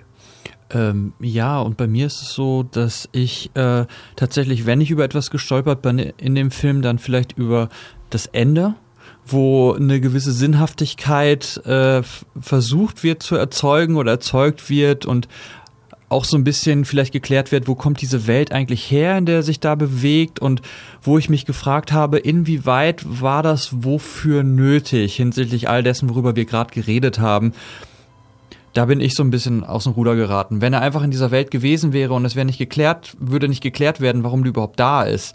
Auch wie sie geklärt wird, sei jetzt mal dahingestellt an dieser Stelle. ähm, dann hätte der Film genauso für mich funktioniert, wahrscheinlich noch besser. Weil ich, ähm, weil, weil, weil, weil diese Räume da einfach entstehen, ob das jetzt diese Pelikane sind, die du an, angesprochen hast, Lisa, oder diese Waka Wakas, diese Seelen, diese menschlichen Seelen, und da ist es letztlich irrelevant woher die kommen. Also ich habe einfach noch mal, deswegen habe ich auch diesen Shintoismus jetzt mehrfach angesprochen. Ich habe mich danach einfach noch mal ein bisschen belesen, weil ich einfach nachvollziehen wollte, ob das eventuell einfach so eine so eine Sache ist, die einfach durch diesen kulturellen Hintergrund auch möglich ist und ja. hatte einfach, ja, ich hatte einfach ganz klar das Gefühl, dass das einfach so eine, so eine Basis ist und im Shintoismus gibt es halt auch keine anfangs ursprüngliche Erklärung, wie die Welt entstanden ist oder so, sondern man setzt sich die ganze Zeit mit dem Jetzt auseinander, mit, ja. mit der Belebtheit, äh, deswegen auch dieser, dieses animistische der Gegenstände, der, der, der Lebewesen, der ähm, Pflanzen, der Welt. Und deswegen funktionieren diese Tableaus alle irgendwie. Und da braucht es auch keinen Schöpfer an irgendeiner Stelle oder sowas. Und äh, der ganze Film hätte einfach funktioniert für mich. Und am Ende dachte ich mir einfach nur so, was ist denn das jetzt? Und da war er für mich dann überfrachtet, weil so da haben sie dann irgendwie eine Geschichte aufgemacht, die war dann aber doch zu rudimentär gehalten, für mich zumindest, wo ich so dachte, okay, das wäre jetzt wirklich nicht nötig gewesen, ihr habt schon genug anderes Zeug da drin. Und dieses Erwachsenwerden, was du angesprochen hast, Lars, dieses Reifwerden, dieses Lebensweg finden, hätte auch ohne das äh, stattfinden können. Machito trifft am Ende noch eine Entscheidung.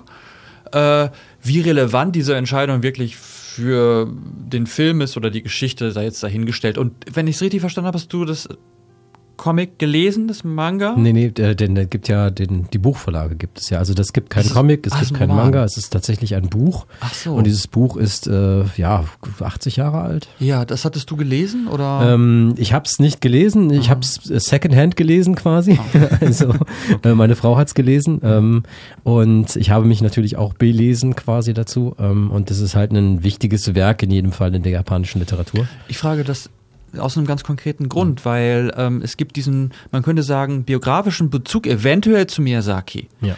Der halt, also nicht nur, dass er dieses Buch selbst gelesen hat, sondern dass er am Ende seines Lebens steht mit einem Werk und das eventuell übergeben will. Und ich habe jetzt in der Trivia gelesen, dass er eigentlich keine Filme machen wollte. Und dann hat sein, On sein Enkel quasi ihn gefragt oder ein Familienmitglied, ein junges und naja, dieses Bild, das ich gerade so beschreibe, das findet sich vielleicht auch am Film am Ende wieder in komischer, in möglicher Form. Und da wäre halt die Frage gewesen, ist das im Roman dann auch so? Fragezeichen.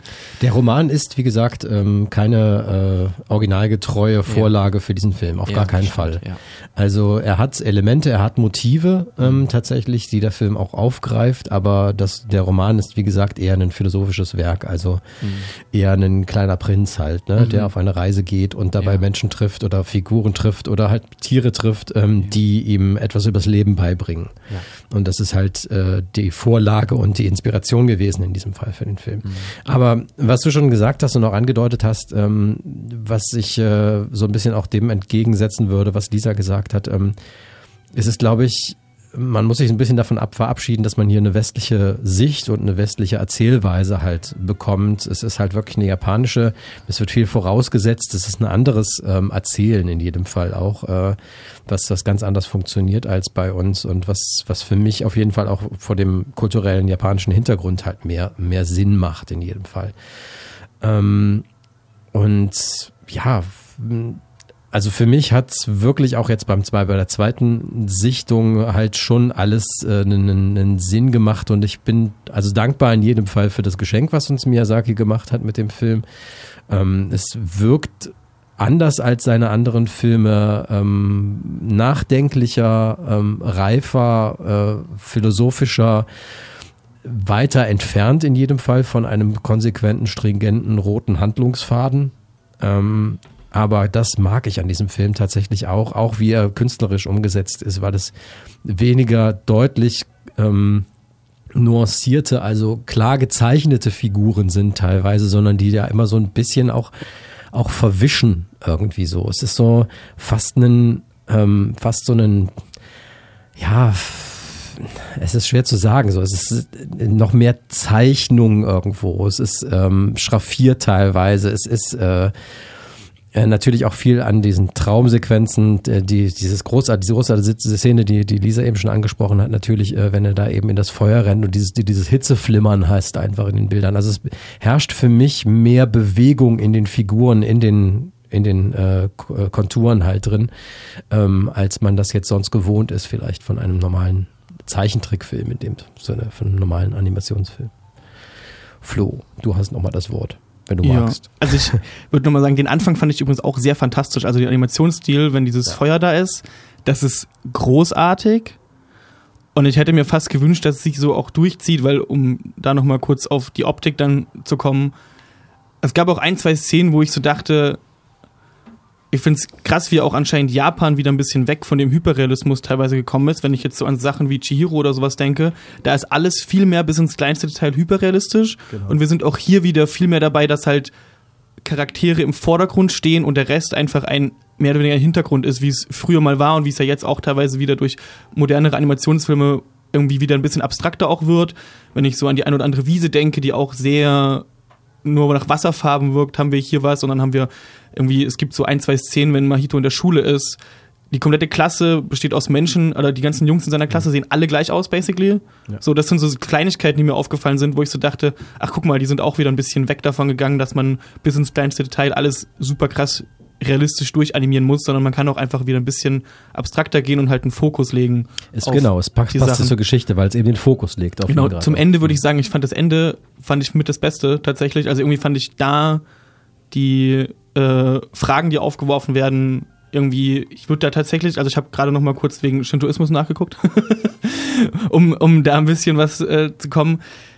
Ich weiß gar nicht, ob sich das zwingend auf was Spirituelles bezieht oder so, sondern einfach halt, dass es halt eher dieses Erwachsenwerden irgendwie ist, um das jetzt möglichst abstrakt zu halten, sage ich mal, äh, und nicht alles vorwegzunehmen, was da am Ende so, aber die Fragen, die da gestellt werden, mehr oder weniger, ne, da waren wir ja auch schon bei Ambivalenz und was, ne, das ist mehr oder weniger nochmal so eine, so eine Zusammenfassung von dem, was davor zum Teil auch vielleicht drin war oder der, das, der Lerneffekt war, wenn man jetzt, wenn du vorhin meintest, die Pelikane oder sowas, wo man dann auch lernt, dass die, dass ja alles ambivalent ist, dass wir nicht in einem Schwarz und Weiß sind, dass das ja am Ende auch wieder eine Frage ist, so ähm, das und wie viel Einfluss wir eventuell darauf haben als einzelne Person oder halt auch als Gesellschaft oder je nachdem. Auch wollen. Und auch, ja, genau, und halt auch eben dieses, ne, wie, wie sehr zieht man sich selbst in Verantwortung. Ja, ja, oder und entscheidet sich halt auch, äh, das ist ja, äh, also in der Hinsicht, als das Mahito eine, einen Reifeprozess durchlaufen hat, der ihn am Ende vor eine Entscheidung stellt, wo er dann quasi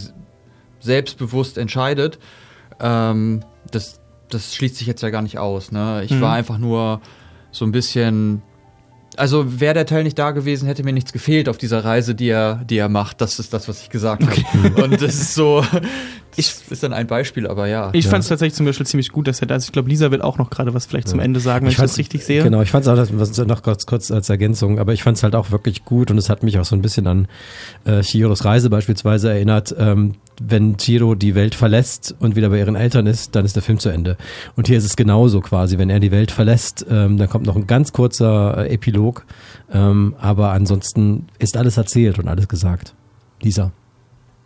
Ähm, was mich auch tatsächlich noch ein bisschen persönlicher mit dem Film gestimmt hat, also ich äh, bleibe bei meiner Meinung, dass ich ihn nicht gut fand, aber ähm, ich habe danach gelesen, dass das auch ein bisschen, und ich fand, das hat sich auch ganz gut wiedergespiegelt, dass das so ein Werk war, das auch ein bisschen für seinen Sohn gemacht wurde. Also dass Hayao Miyazaki für Goro Miyazaki gemacht hat, weil sein Sohn ist ja auch äh, Filmemacher, der bei Ghibli auch schon einige Filme rausgebracht hat, die meiner Meinung nach völlig, ähm, völlig ungerechtfertigt zerrissen werden, äh, häufig. Und ähm, er st stand immer so ein bisschen im Schatten seines Vaters. Und ich finde, dieser Film ähm, ist auch so ein bisschen ein du kannst äh, ein, eine die Message, du kannst dich aus meinen Fußstapfen entfernen, du kannst deinen eigenen Weg gehen und du kannst das wählen, nicht ich zu sein.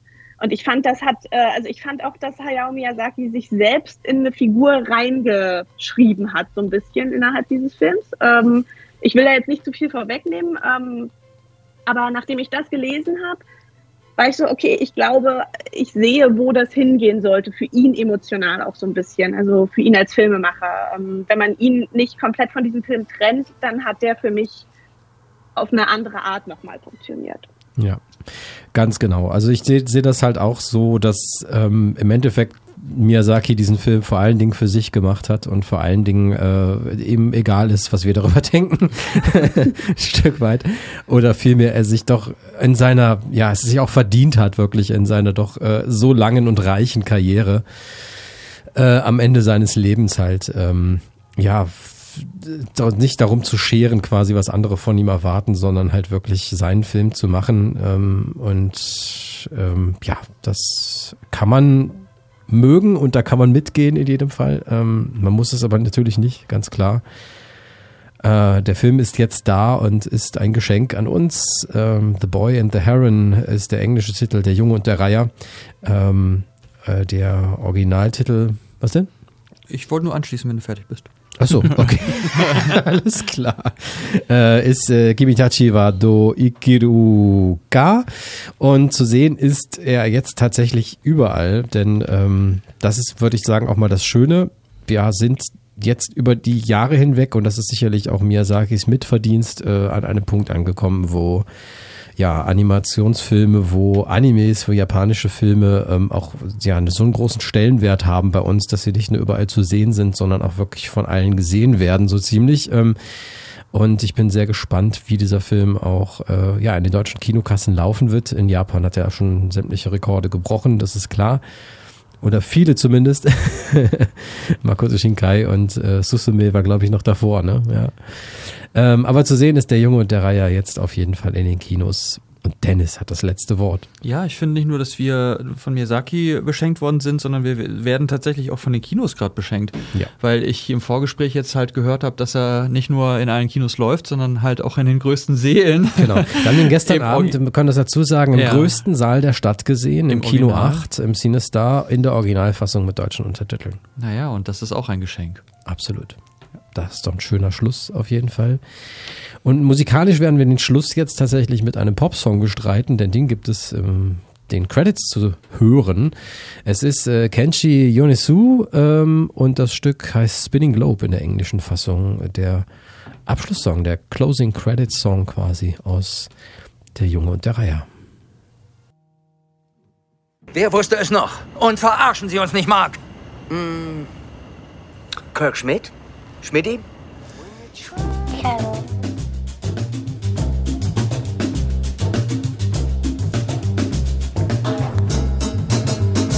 Filmstarts der Woche. So ist es. Wir sind mittendrin in den Filmstarts. Es läuft nicht viel an in dieser Woche, aber wir haben noch zwei Filme für euch. Das heißt, wir können uns dieses Mal auch ein bisschen mehr Zeit nehmen, auf jeden Fall für das, was so läuft. Und äh, jetzt begrüße ich nicht Kirk Schmidt, Schmidti, sondern Jasmin in der Leitung. Hallo, liebe Jasmin, grüß dich. Hey, hi. Hey, hey.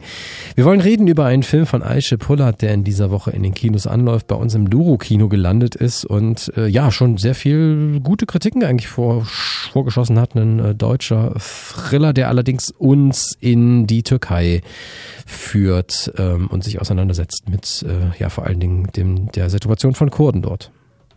Äh, ja, unter anderem ist äh, Im toten Winkel heißt der Film und ja, man merkt ihm nicht an, dass er ein deutscher Thriller ist. Und das ist ja durchaus als äh, Kompliment gemeint. Das Ganze ist in vier Sprachen gedreht: Türkisch, Kurdisch, Englisch und Deutsch. Und äh, Deutsch hat dabei halt auch nicht den ähm, größten Anteil. Und es ist halt ein Film, der eben hauptsächlich mit türkischen und kurdischen Charakteren äh, und deren Perspektive sich beschäftigt. Ähm, ist ja, ich würde sagen, eine Thriller-Tragödie, so ganz äh, insgesamt und äh, kriegt beides hin und baut auf jeden Fall die ganze Zeit eine Spannung auf und äh, dabei aber auch ja so ein Gefühl davon, dass hier schon sehr viel äh, kaputt ist und äh, Trauma und die äh, Bewältigung von Vergangenheit und wie einem Trauma auch sozusagen die Möglichkeit nimmt, eine Gegenwart zu haben, ist halt ein Kernthema des Films und ähm, er wird dabei auch asynchron erzählt aus verschiedenen Perspektiven, in verschiedenen, ähm, ich sage mal, Filmmedien, um diesen Effekt noch zu verstärken, diesen Punkt zu machen in seiner Struktur.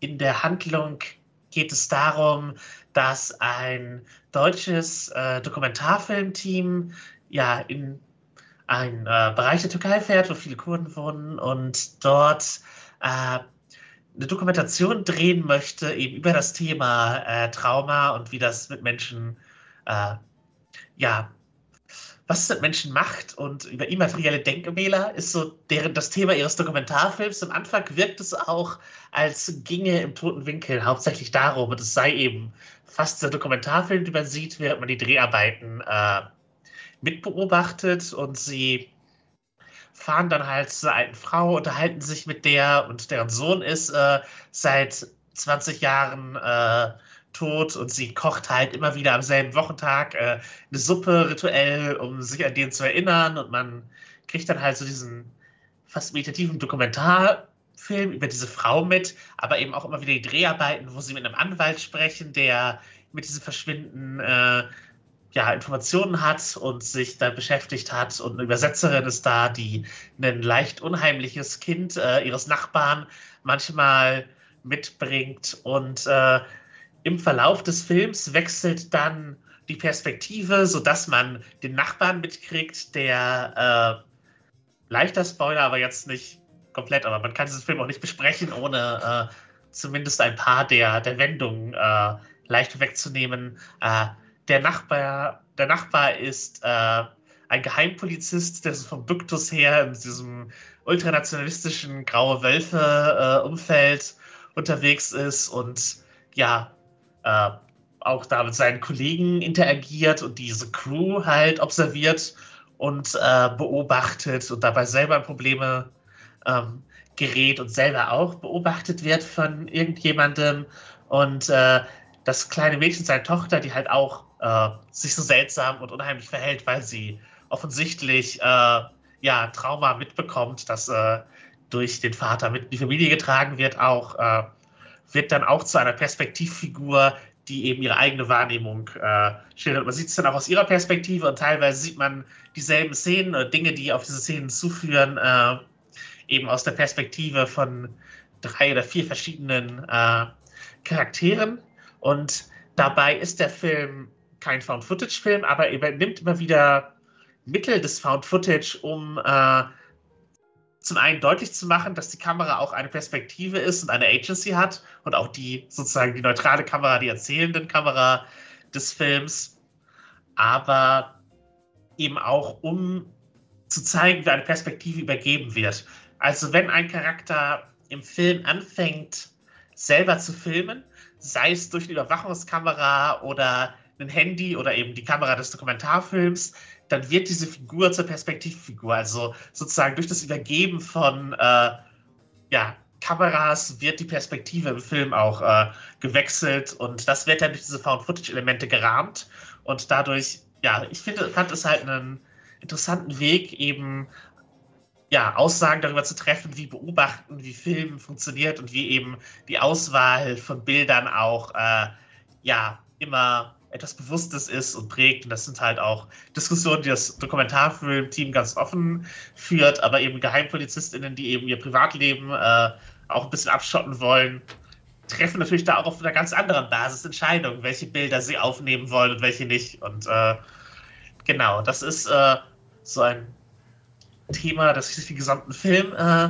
durchzieht und eben ja, wie äh, Trauma und Gewalt äh, Leute auch über die eigentliche Tat hinaus äh, ruinieren. Und dabei wird halt eine, die ganze Zeit paranoide Spannung aufgebaut und äh, ja, man kann mit den Figuren äh, auf jeden Fall in ihrer Tragik ähm, oder in ihrer Ahnungslosigkeit, die dann sich als Tragik herausstellt, ähm, mitfühlen, auch wenn natürlich nicht alle sympathisch sind, weil eben so Geheimpolizei wird da halt auch auf die Art ähm, unsympathisch oder äh, gewaltsam dargestellt, wie es halt äh, wahrscheinlich realistisch so ist, wenn man diesen Beruf ausüben möchte. Also da wird halt nicht äh, viel geschönt und das ist halt ein Film, den man ja wahrscheinlich auch nicht äh, guter Laune klassisch verlässt, sondern ja eher äh, ja, schweren Herzens mit dem, äh,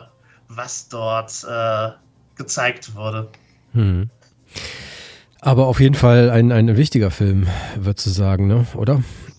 Ähm, sehenswert, ja. ja. Ähm, ich weiß jetzt nicht, also natürlich bringt er auch natürlich einen Fokus auf ähm, ja, die, das Schicksal von KurdInnen in der Türkei mhm. und ähm, ja, aber gleichzeitig so ähm, bedroht, wie die Leute dieses deutsche Film bei den Dreharbeiten ist. Der Film wurde halt auch in der Türkei gedreht und hat äh, die Goldene Türpe für den nationalen Film gewonnen in, mhm. beim Filmfestspiel in Istanbul. Also es ist auch ein Film, der durchaus in der Türkei positiv rezipiert wurde und da gedreht und gezeigt wurde. Also es ist halt nicht so ein, äh, ein Film, der eine Diktatur offenlegt so, oder also er zeigt schon natürlich drastische Dinge, die da auch wahr sind, aber ich ja, ich, ich weiß nicht, wie sozusagen, wenn es äh, die Türkei nicht wirklich stört, ist es, ist es dann hat er dann seine Wichtigkeit so erreicht. Aber vielleicht bin ich auch einfach zu informiert, als dass er mir was sozusagen was komplett Neues erzählt hätte. Mhm. Ja, okay. Im Toten Winkel läuft ab dieser Woche in den Kinos Aische Pollards Film. Vielen Dank, liebe Jasmin. Sehr gerne.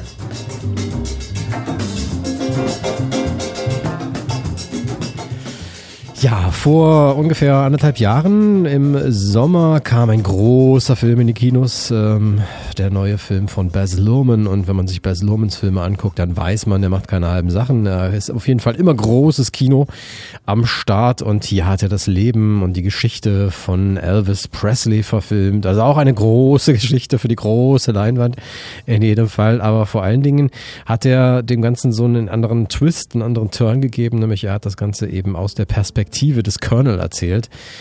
Ähm, und äh, der war ja so die treibende Kraft eigentlich für die Karriere von Elvis Presley und ja im Endeffekt auch sein Untergang. Das haben wir alles schon gesehen und auch besprochen hier bei Filmriss. Jetzt ist äh, Sofia Coppola hingegangen und hat eine Geschichte gedreht, die ja so ziemlich typisch ist eigentlich für ihre Art von Filmen und ihre Art von Geschichten. Sei es jetzt halt irgendwie bei Virgin Suicides, wo wir jetzt die, ähm, ja, die, die, die Schwestern dort erlebt haben, die halt gezeigt wurden in ihrem goldenen Käfig, erhaben über alles. Äh, ob wir jetzt halt irgendwie auf der anderen Seite dann auch äh, Lost in Translation erlebt haben, ähm, mit, äh, ja, auch einer jungen Frau in einem, ja, goldenen Käfig Käfig eigentlich. Also goldene Käfige sind dann doch immer irgendwie so ihr Ding. In jedem Fall auch bei Marie Antoinette natürlich. Und äh, deswegen war es jetzt irgendwie nur schlussendlich logisch, dass sie die Geschichte von Priscilla Presley erzählt. Und das halt eben auch anhand ihrer eigenen Worte mehr oder weniger. Denn sie hat sich als Basis die in Deutschland nicht erschienene Biografie Elvis and Me ähm, genommen als Basis. Und das merkt man dem Film auch ein Stück weit an, Jasmin, ähm, finde ich, denn er ist trotz der Dinge, die gezeigt werden, trotz des Harten, was in jedem Fall auch das Leben ausmacht und diese Situation, diese unmögliche Situation, in der sie sich da halt eben befindet, ist er doch ein bisschen versöhnlich, finde ich, mit der Figur auf jeden Fall des äh, Elvis Presley und er zeigt halt eben auch, dass da eine Liebe ist. Da ist tatsächlich eine Liebe, die zwischen den beiden entsteht, ähm, auch wenn die natürlich, wenn man sich den Film jetzt heute anguckt, ähm, ja, einen ziemlich bitteren Beigeschmack hat. Ich glaube, da wir den Film uns nur heute angucken können, der heute gedreht wurde, ist der bittere Beigeschmack der Punkt. Ja. Und es ist kein romantischer Film. Und ich war mit Elvis nicht versöhnt am Ende des Films, sondern ich habe mir, also ich habe einen Ekel für Elvis entwickelt, wie ich ihn äh, nicht für möglich gehalten habe in diesem Film. Also es ist ein, ein Film, der sozusagen also bei mir starke Gefühle ausgelöst hat und wahrscheinlich auch äh, zumindest für die nächsten Wochen und Monate meinen Musikgeschmack bis äh, bis zu einem gewissen Grad äh, mit beeinflussen wird. Hm. Also, ähm, ja, ich würde ihn nicht, also es ist auf jeden Fall nach meinem Dafürhalten Sophia Coppolas düsterster Film. Mhm, ja. Und ähm, er nutzt natürlich, ist, wie halt Bas Lerman, sie hat halt auch einen Stil, sie hat einen Sujet, mit dem, dem sie arbeitet und das nutzt sie auch wieder. Und es ist auch wieder dieselbe Art von anachronistischer äh, Zeitbetrachtung und Verwendung von äh, Anachronismen, aber es ist eben ja auch ein Film, der eben von heute erzählt ist und für heute gedacht. Es ist halt kein so, ach ja, wir erzählen hier eine spannende Geschichte aus der Historie, sondern es ist ein Film, der fast unmittelbar MeToo äh, und äh, ja, das Öffentlichwerden von ähm, ja, Opferperspektiven auf äh, ja, Beziehungen mit unauflösbaren Machtgefällen und äh,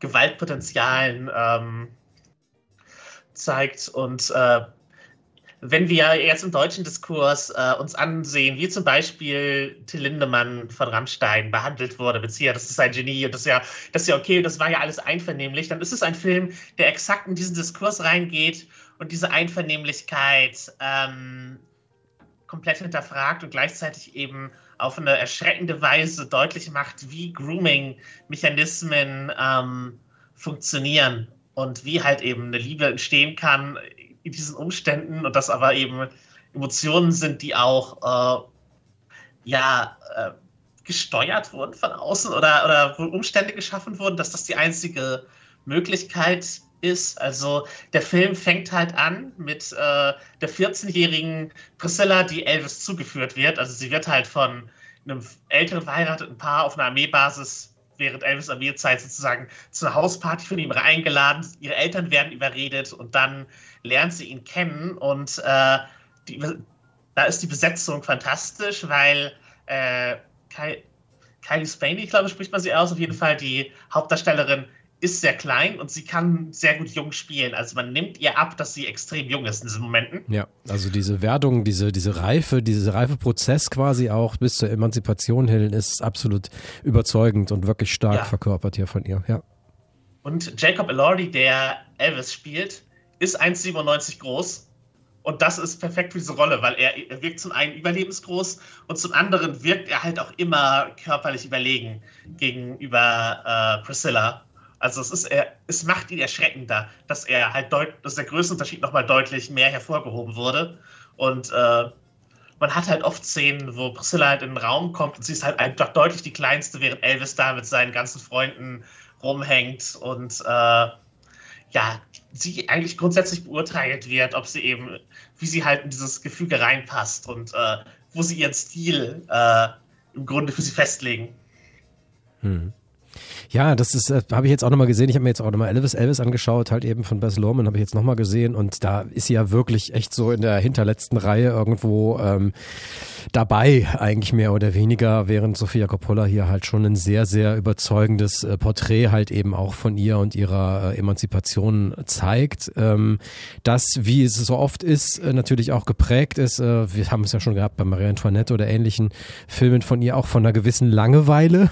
also diese Trostlosigkeit, in der sie sich da in diesem goldenen Käfig halt irgendwie aufhält, ist da natürlich auch irgendwie ziemlich überzeugend eben versinnbildlicht und gezeigt. Mit einer großartigen Ausstattung, tollen Bildern ähm, wird das Ganze in Szene gesetzt. Äh, ja, aber alles andere als glamourös. Ja, ich habe mich äh, seit Adrian Lyons Lolita nicht so unwohl gefühlt, dabei ja. einen Film zu sehen. Das also stimmt. es ist halt wirklich ja. ein Film, ich, ich werde Zeugin von Missbrauch und das sollte nicht passieren, ich sollte das nicht sehen. Ist so, war das Gefühl, was mich durchsetzt, was mich grundsätzlich durchgezogen hat. Der Film verwendet übrigens auch keine Musik von Elvis, hm. sondern da, da, werden eher die Ramones gespielt als Elvis. Ja, das hat auch und, rechtliche Probleme natürlich, klar, logisch. Ja, es wird klar, halt eben nur eine kurze äh, Akustik-Cover, äh, Akustikversion quasi am Klavier gespielt. Ähm, ja, ja. Aber das war's dann auch, stimmt. Genau, aber ich finde das gut. Ja, ja. Weil ähm, der Film ist so konsequent aus Priscillas Perspektive erzählt, hm. dass äh, es sich unehrlich anfühlen würde, wenn wir Elvis zur Stimme ihrer Emotionen machen würden. Hm.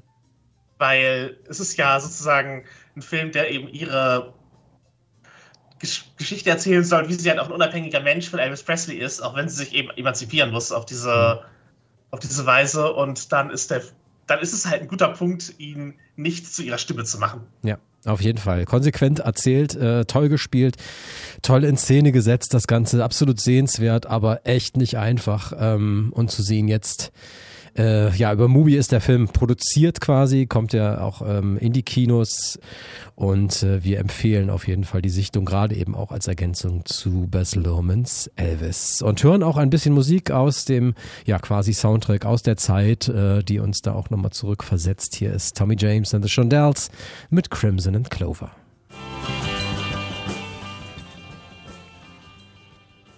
So, Lars ist weg. Bei uns geht's jetzt hier weiter. Und zwar. Die Filmriss-Sofaecke. Damit. Genau. Wir haben noch ein bisschen Sofaecke für euch. Und zwar haben äh, Dennis, äh, Robert und ich äh, noch den neuesten Cage-Streifen gesehen. Sympathy for the Devil. Genau, den gibt es irgendwie seit einer Weile auf Blu-ray und auch im Heimkino lief letztes Jahr auch exklusiv in einigen wenigen Kinos. Und da wollen wir uns jetzt, euch jetzt noch kurz was drüber erzählen. Dennis, Äh, willst du anfangen? Ja, klar.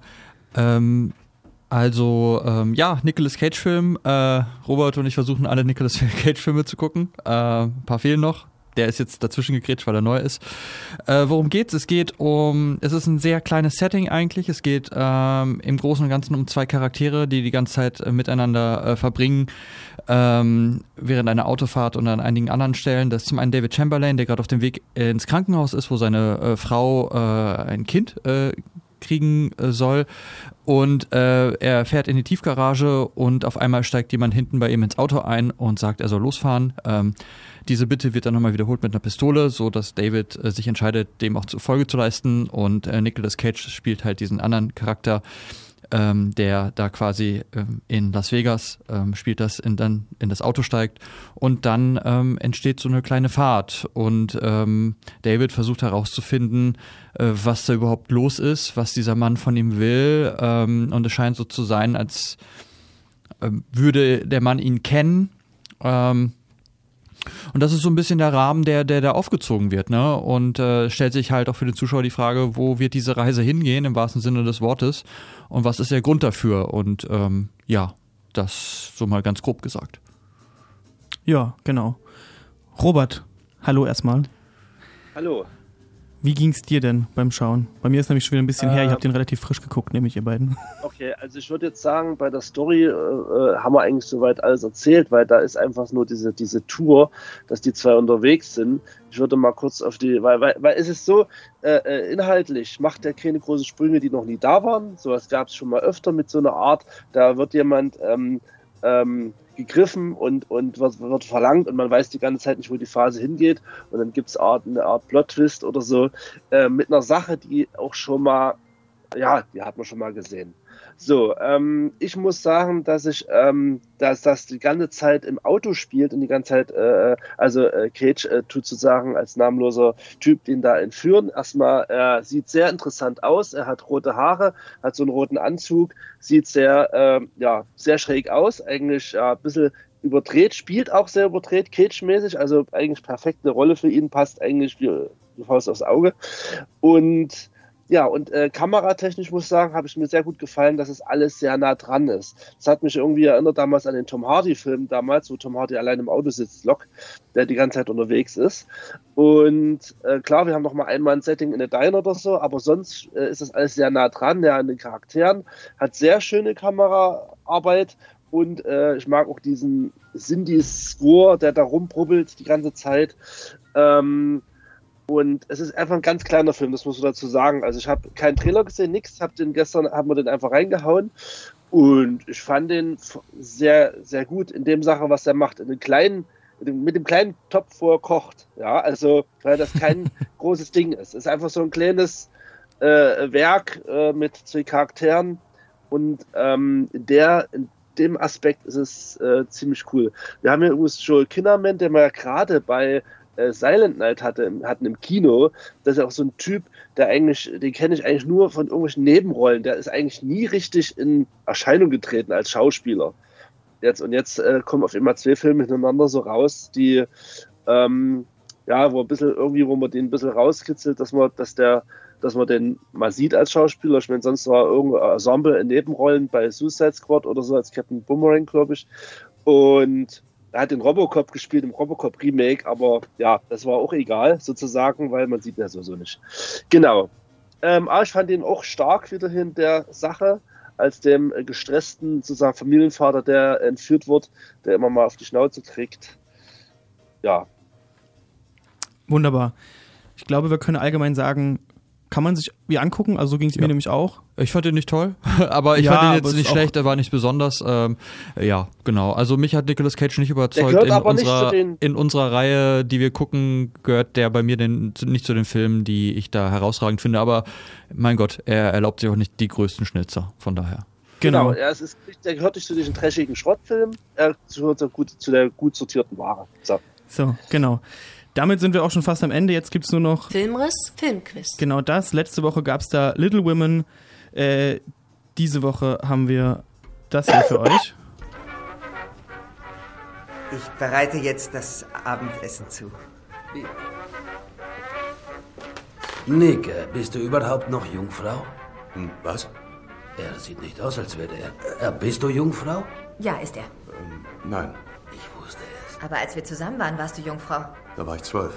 Du hast gesagt, er wäre Jungfrau. Ich glaube, wir trinken das Blut von Jungfrauen, weil das klingt cool. Ich sehe das so. Wenn man ein Sandwich essen will, genießt man es noch mehr, wenn man weiß, dass es noch keiner gefickt hat. Dann konzentrieren wir uns mal auf Josephine. Bist du noch Jungfrau? Nein, bin ich nicht. Okay, tut mir wirklich leid. Ich habe sie ganz und gar als Jungfrau eingeschätzt. Sie sieht aus wie eine Jungfrau, sie redet wie eine Jungfrau. Ich meine, wer will denn mit der Sex haben? Also ich nicht. Ich schon. Genau, wenn ihr wisst, was, wenn, was das war, dann äh, Schreiben an filmriss.popculture.de. Genau, damit sind wir im Grunde auch schon am Ende der Sendung. Zu gewinnen gibt's diese Woche noch äh, Freikarten für Priscilla. Wir haben von Next Goal Wins ein signiertes Plakat, Freikarten, äh, eine Mütze, einen Schlüsselanhänger, Freikarten zu der Junge und der Reihe, Blu-rays von Catch the Killer und äh, von Wonka gibt's noch Bücher zum Film. Und äh, wir sind hiermit raus. Wir bedanken uns, äh, Lars, dass er abgegeben hat an uns und uns vertraut hier. es war schön, dass Dennis wieder im Studio war. Ja, Tschüss, Dennis. und er lacht böse. genau. Äh, danke an Robert und Jasmin und auch an Lisa, die jetzt äh, schon, also Lisa ist schon weg, Robert und Jasmin sagen noch Tschüss. Ciao. Genau, tschüssi.